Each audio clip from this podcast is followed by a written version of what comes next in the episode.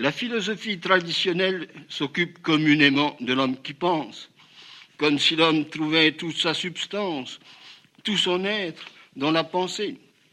Il semble que la fonction dominante de la philosophie soit alors en quelque sorte de, repenser la pensée, tout à sa fonction dominante de concentrer les lumières sur ce sommet de l'être qu'est la pensée.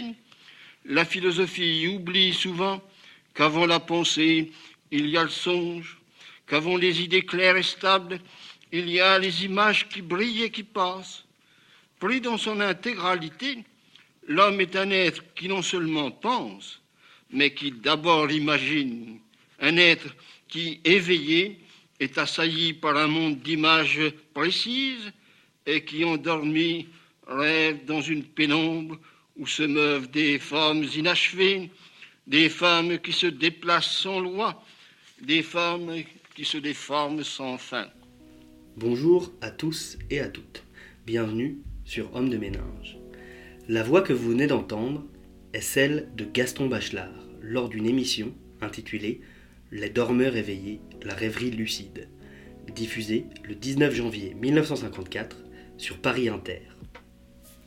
Gaston Bachelard, né à Bar-sur-Aube en 1884 et mort à Paris en 1962, est un philosophe à part. Il est surtout connu pour son travail d'épistémologie et de philosophie des sciences. Il a notamment introduit des concepts comme l'obstacle épistémologique ou encore la rupture épistémologique à ce champ d'étude. Aujourd'hui cependant, je vais vous introduire à sa riche et puissante philosophie poétique, une phénoménologie de la rêverie et de l'imagination, de la psyché rêveuse de celui qui se projette contre le monde matériel. Je vais avant tout me pencher sur son étude des images de la matière et de la poésie des éléments, à travers son étude de l'air, de l'eau, de la terre et son étude malheureusement incomplète du feu. Avant de rentrer dans le vif du sujet, laissez-moi vous présenter brièvement le personnage. Bachelard, avant d'être philosophe, fut un ouvrier des postes, puis il fut enseignant général. Il connut le drame de la guerre 14-18 en tant que soldat, puis connut le drame personnel quand sa femme mourut peu après avoir donné naissance à leur fille Suzanne, dont il prendra soin seul et qui deviendra, elle aussi, philosophe et épistémologue. C'est après la naissance de sa fille qu'il passe l'agrégation de philosophie. Sa carrière fut riche et belle, et il a exercé une influence remarquable sur la philosophie française de la seconde moitié du XXe siècle. Il a aujourd'hui été un peu redécouvert, notamment par des écoles d'architecture et d'art qui utilisent son travail, notamment le livre La poétique de l'espace pour les écoles d'architecture. J'espère un jour pouvoir vous parler en profondeur de cet ouvrage fantastique. Je vais donc vous présenter en surface cette pensée de la matière dans ses profondeurs poétiques. Malheureusement, je ne pourrai pas m'attarder sur chaque élément et discuter toutes les images et les rêveries que Bachelard explore. Cet épisode est avant tout une invitation à découvrir la philosophie et la prose d'un auteur mal connu de la philosophie française. Écoutons ensemble Gaston Bachelard exposer son programme philosophique et poétique. Il est des images insistantes des images qui centralisent de vastes régions poétiques, des images qui ont des racines si profondes dans le psychisme humain qu'on doit chercher, qu'on peut chercher longtemps les raisons d'une telle profondeur. Ces images insistantes, profondes, universelles, elles appartiennent à la fois au cosmos et à la nature humaine. Examiner dans cette perspective des images privilégiées, l'imagination poétique se révèle d'une portée psychologique incalculable. Elle nous aide à revivre l'inscription du langage au centre même de l'être humain. Elle fait de la poésie une ontologie poétique. Elle est, elle seule, une méthode d'enquête de l'inconscient total. Elle nous ramène à l'origine des langues, à la jeunesse, toujours active du langage. Le lyrisme est nécessairement un enthousiasme linguistique.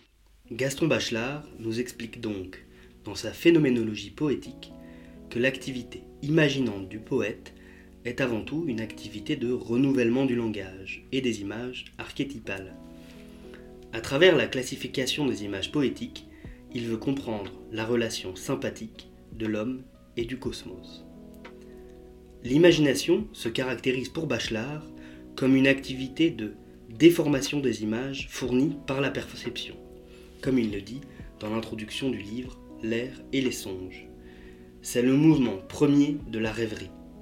Bachelard est un philosophe de la profondeur de la matière. Il se débarrasse sans cesse des images qui restent à la surface, qui ne sont que formes.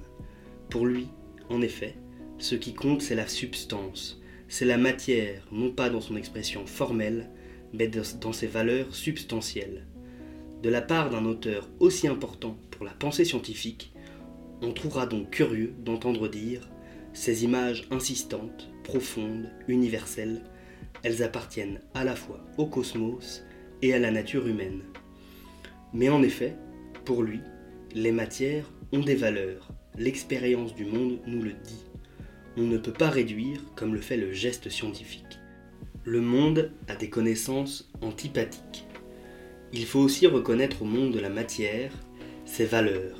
Il faut connaître les choses et les matières de manière sympathique. Par exemple, dans l'air et les songes, Bachelard étudie l'image si complexe de l'arbre dans son élan aérien. Il conclut ce chapitre par l'analyse suivante. Je cite. La vie végétale, si elle est en nous, nous donne la tranquillité du rythme lent, son grand rythme tranquille. L'arbre est l'être du grand rythme, le véritable être du rythme annuel. C'est lui qui est le plus net, le plus exact, le plus sûr, le plus riche, le plus exubérant dans ses manifestations rythmiques. La végétation ne connaît pas de contradiction. Ici, nous dépassons bien la compréhension scientifique de la vie végétale. Nous entrons dans le monde merveilleux, mais tout aussi réel, de l'image poétique de la matière. L'arbre, ici, est un régulateur du temps. C'est l'arbre qui donne le rythme aux saisons. Nous habitons le monde, à travers notre perception de ces images insistantes, de ces images profondément ancrées dans la psychologie humaine.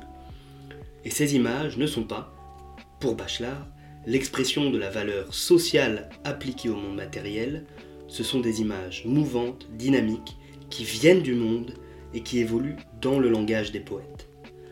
Dans l'extrait précédent, on l'entendait en effet parler du fait que l'imagination est un geste profondément lyrique, et que l'imagination doit tout le temps renouveler l'imaginaire de la matière, et en ce faisant, renouvelle le langage. Les images, en se stabilisant, deviennent des pensées, ou alors, si elles sont surutilisées, perdent leur puissance poétique. C'est ce qui est arrivé selon lui à l'image du phénix, qui demande un poète particulièrement exceptionnel ou une rêverie magnifiquement profonde pour la faire revivre de ses cendres. Ainsi, dans La Terre et les rêveries de la volonté, il nous décrit la réanimation d'une image par le philosophe Alain. Je cite Comme un peintre qui utilise des taches, il est des sculpteurs du bois qui utilisent des duretés. À cette occasion, Alain ranime une vieille image aristotélicienne usée par l'emploi abstrait qu'en ont fait les philosophes. Il montre l'action sur l'imagination de ces lignes inscrites naturellement dans le bois. Tous ceux qui ont sculpté quelques cannes ou des têtes de marionnettes dans des racines comprendront, tout le monde comprendra. Il s'agit de faire une statue qui ressemble de mieux en mieux à elle-même, d'où un travail plein de prudence, car on pourrait perdre cette ressemblance, effacer ce fantôme de modèle. Et Alain peut conclure on ne sculpte pas ce que l'on veut. Je dirais qu'on sculpte plutôt ce que la chose veut. Ainsi, Alain caractérise fort bien une sorte de sculpture naturelle, de sculpture rêvassée, qui nous met le couteau en main devant une structure intime déjà ébauchée dans la nature. On voit ici comment le retour à la matière vient redynamiser la rêverie poétique et redonner vie à une image qui, sortie de la matière, ne faisait plus imaginer grand monde. En lisant entre les lignes de cet extrait, on peut aussi dévoiler une pensée essentielle pour comprendre Bachelard. On ne rêve pas qu'avec les yeux, on rêve aussi avec les mains. L'imagination est un processus qui engage l'être tout entier, qui est une fonction du corps qui peut nous dynamiser ou nous reposer. Il y a chez Bachelard l'idée d'une imagination du repos est une imagination dynamique. Il analyse notamment Nietzsche dans son livre L'air et les songes, dans un magnifique chapitre, comme un poète aérien qui, à travers ses rêveries de la substance aérienne, devient un imaginant de l'air dynamique. Je m'excuse d'avance pour ces longues citations, mais la prose bachelardienne m'est irrésistible. Lisons donc deux passages de ce chapitre. Nietzsche se désigne lui-même un aérien. Nuage d'orage, qu'importe de vous, à nous autres, esprits libres, esprits aériens, esprits joyeux. En effet, pour Nietzsche, l'air est la substance même de notre liberté, la substance de la joie surhumaine. L'air est une sorte de matière surmontée, comme la joie nietzschéenne est une joie humaine surmontée. La joie terrestre est riche et pesanteur, la joie aquatique est mollesse et repos, la joie ignée est amour et désir, la joie aérienne est liberté. L'air nietzschéen est alors une étrange substance, c'est la substance sans qualité substantielle. Elle peut donc caractériser l'être comme adéquate à une philosophie du total devenir. Dans le règne de l'imagination, l'air nous libère des rêveries substantielles, intimes, digestives. Il nous libère de notre attachement aux matières.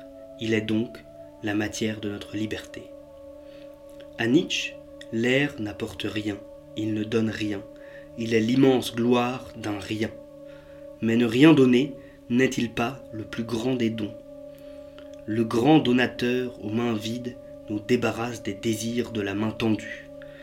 Il nous habitue à ne rien percevoir, donc à tout prendre. N'est-ce pas au donateur, demande Nietzsche, de remercier celui qui a bien voulu prendre? Nous verrons par la suite, plus en détail, comment l'imagination matérielle de l'air cède la place chez Nietzsche à une imagination dynamique de l'air.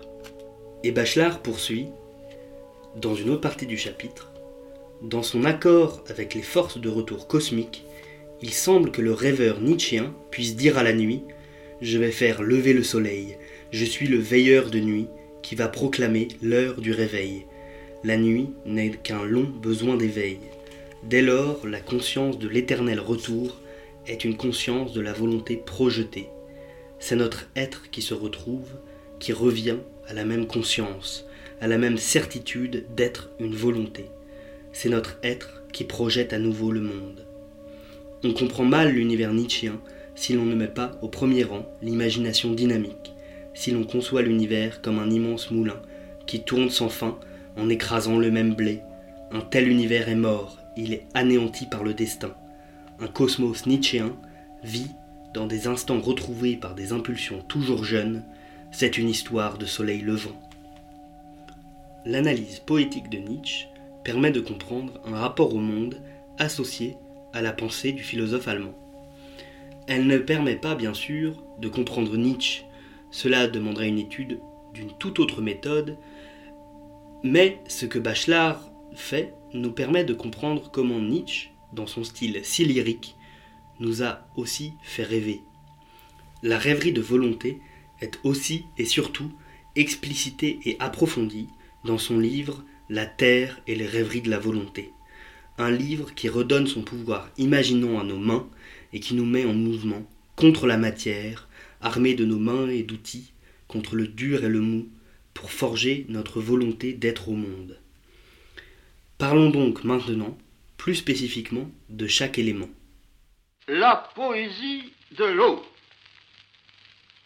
Dans une conférence d'introduction, la semaine dernière, j'ai essayé de montrer que la poésie, dès qu'elle voulait être un témoignage de notre passion pour la vie universelle, retrouvait d'instinct les longues pensées des philosophes, les longues rêveries des alchimistes, et qu'on pouvait dès lors prendre les quatre éléments matériels, eau, air, feu et terre, comme s'ils étaient à la fois les éléments de l'univers et les éléments de l'imagination poétique.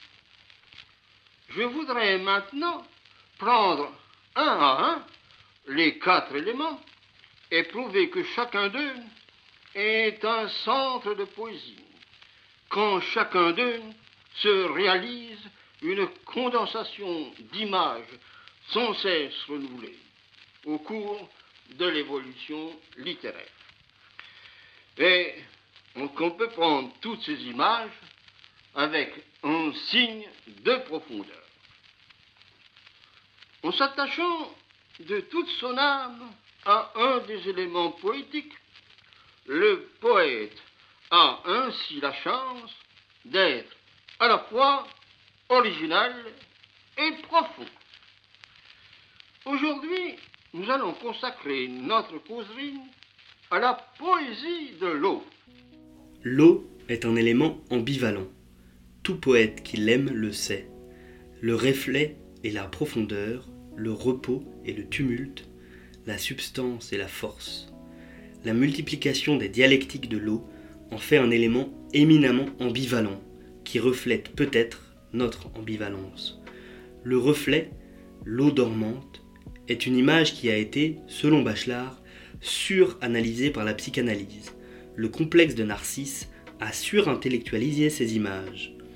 Mais pourrait-on retrouver, en profitant d'une profonde solitude dans la nature, la profondeur du reflet, lavé de son aspect négatif? Le reflet et l'eau dormante sont en effet des images de profondeur. C'est face au reflet de l'eau qu'on connaît l'intimité, la profondeur de l'être. Bachelard, dans son livre L'eau et les rêves, analyse notamment le poète Edgar Allan Poe comme un rêveur de reflets et de profondeur. La profondeur de l'eau est d'ailleurs l'abysse première. Bachelard nous explique que la profondeur insondable de l'eau nous fait connaître un abysse véritablement vertigineux, inexplorable. Cela, contrairement aux abysses terrestres qui, par leur géométrie abondante, nous invitent à les explorer. Nous entrons dans le complexe d'Ondine. L'eau, dans son complexe, joue de la dialectique de l'ondine et de la naïade, de l'eau de vie et de l'eau de mort. L'eau, en effet, est terriblement mélancolique. Bachelard nous dira que nous revivons tous nos adieux dans l'eau, dans l'eau du fleuve qui ne reviendra jamais. Il cite ici un vers de Baudelaire. Ô mort, vieux capitaine, il est temps, levons l'ancre. Pour les rêveurs d'eau, comme Cosmos de mort, Bachelard nous explique, à travers l'analyse de nombreux textes poétiques, que l'eau est nocturne. Par exemple, il vient citer Victor Émile Michelet et son livre Figure d'évocateur. La lune donne à ceux qu'elle influence le goût de l'eau du Styx. Mais l'eau, dans sa dialectique, est aussi riche en images de vie, pour Bachelard, l'eau concrétise l'ambivalence du cœur humain. On retrouve donc une étude longue et précise des images de l'eau comme substance de la vie, comme lait de la terre. Il y a une abondance des images de la maternité des eaux. Passons maintenant aux images de l'air. L'air est un élément de force invisible. C'est un élément qui contient la valeur anthropologique primaire du souffle. L'air révèle, pour le rêveur aérien, le caractère existant de la poésie cosmique. C'est l'élément qui, selon Bachelard, révèle l'instinct poétique de la nature, qui incite à la participation enthousiaste du poète au cosmos. L'air est un élément qui offre une multiplicité d'images aux symboles psychologiques très différents. L'air bleu, l'air tranquille, est source d'une imagination du calme et du repos. Les images attachées aux êtres de l'air comme l'arbre et l'oiseau, nous donnent des images de grandeur et de légèreté. La tempête et l'ouragan nous donnent à vivre la colère du cosmos. Dans l'air et les songes, Bachelard étudie longuement les, images de vol. C'est une rêverie extrêmement positive et simple. Un rêve qui n'a pas besoin du mécanisme du vol. Le vol rêveur est un vol sans aile, un vol qui vient de l'impulsion du talon. Pour Bachelard, l'instant initial du vol et l'instant initial d'inspiration sont associés dans ces vers de Paul Éluard. Attention, les plumes débordent, tu trembles de ne pas voler. Cette image est, selon Bachelard, une image absolue, une image de départ absolu. L'air est source d'image, du mouvement et de dynamique. Mais les images cinématographiques du vol ne nous donnent peu, elles ne nous offrent que des images du paysage survolé. Chez Bachelard, la compréhension du rêve de vol est l'image aérienne qui est mouvement vrai, un vol qui est au cœur de l'être. L'air est un élément dynamique, un élément de verticalité. Il nous offre à rêver des images de mouvement, d'ascension, de chute. C'est un élément de force et de dynamisme cosmique. Les quatre éléments, l'eau, le feu, l'air et la terre, qui ont si longtemps mis en ordre les pensées cosmologiques des philosophes et des alchimistes, demeurent de nos jours encore des centres d'images, des foyers centraux où l'imagination des poètes trouve une étrange raison d'unité. Autrement dit, les quatre éléments matériels sont chacun la base d'une imagination qu'on peut bien appeler une imagination matérielle, puisque cette imagination dépasse en quelque sorte la contemplation des formes et des couleurs pour rêver à des richesses et à des puissances au cœur même des choses, au cœur même du monde. L'étude de Bachelard faite au feu est malheureusement incomplète. En effet, Bachelard a bien écrit un livre, un de ses plus connus, qui s'appelle La psychanalyse du feu. Mais ce livre est incomplet. Quand Bachelard l'a écrit, sa méthode n'était pas encore bien déterminée, et surtout, son objectif n'était pas le même.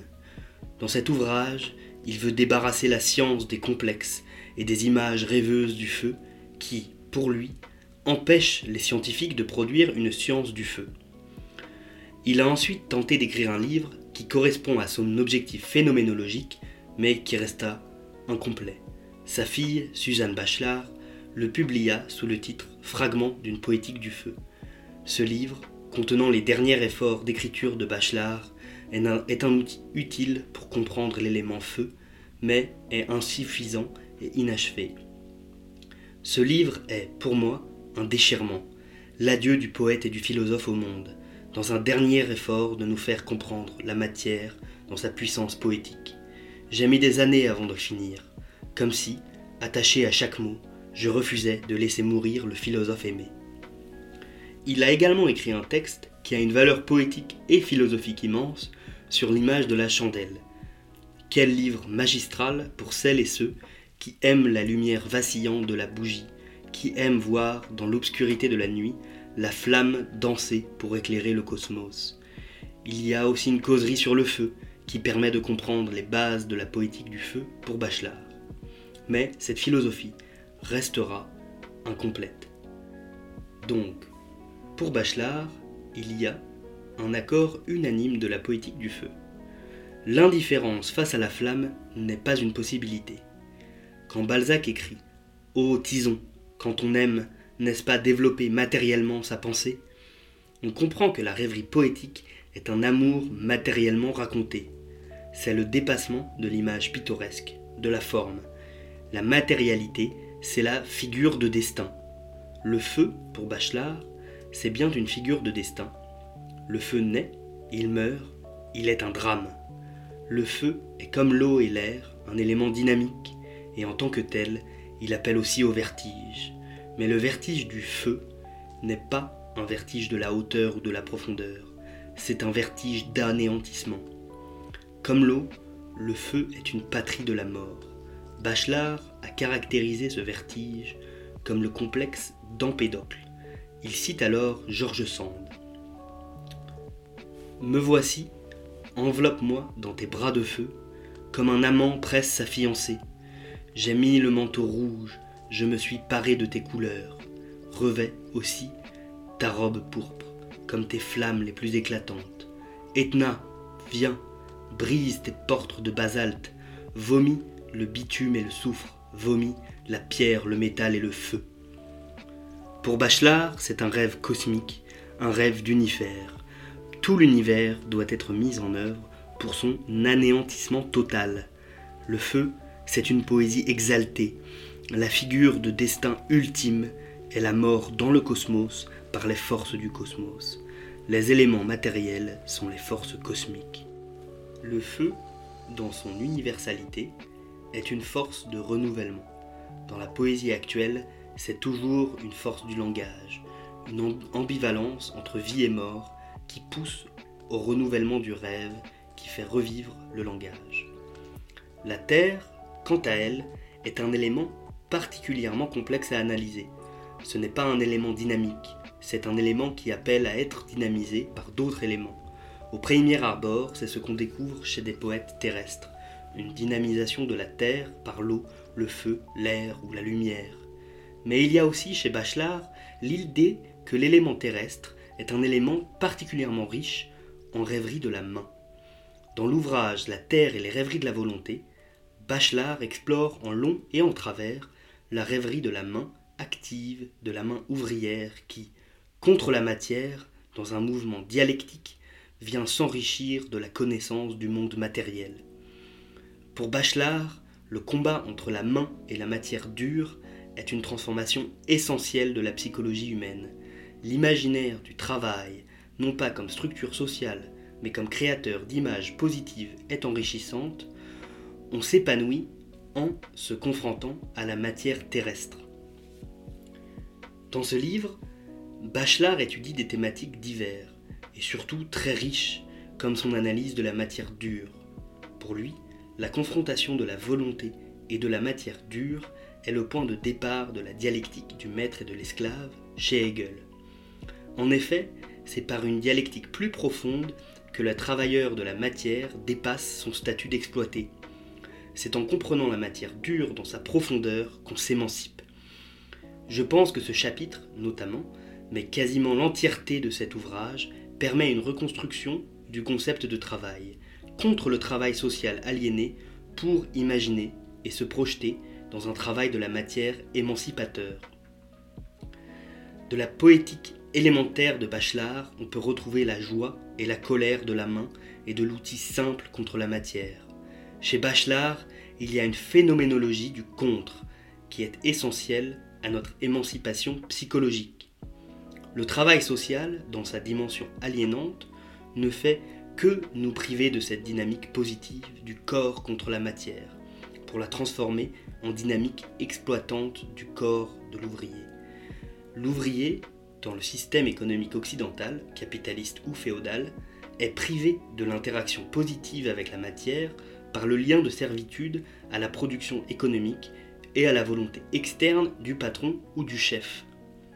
Il y a, dans la terre et les rêveries de la volonté, une possibilité de dépassement, en retrouvant l'interaction privilégiée dans la solitude du travail.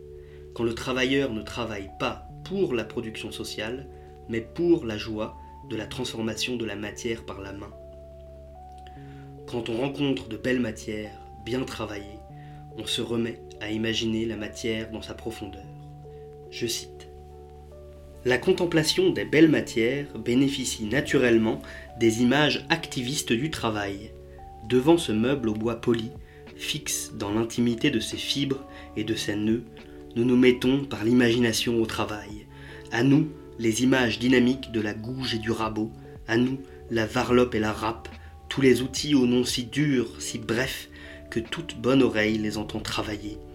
Voici donc mis à jour, sur la planche rabotée, le tourbillon du nœud, la torsion héroïque de la vie incrustée, la volonté ligneuse qui, par-delà les pétulances de la sève, a vaincu sa propre dureté. une dialectique de torsion et de libre fusée est visible dans les jeux du bois foncé et du bois clair.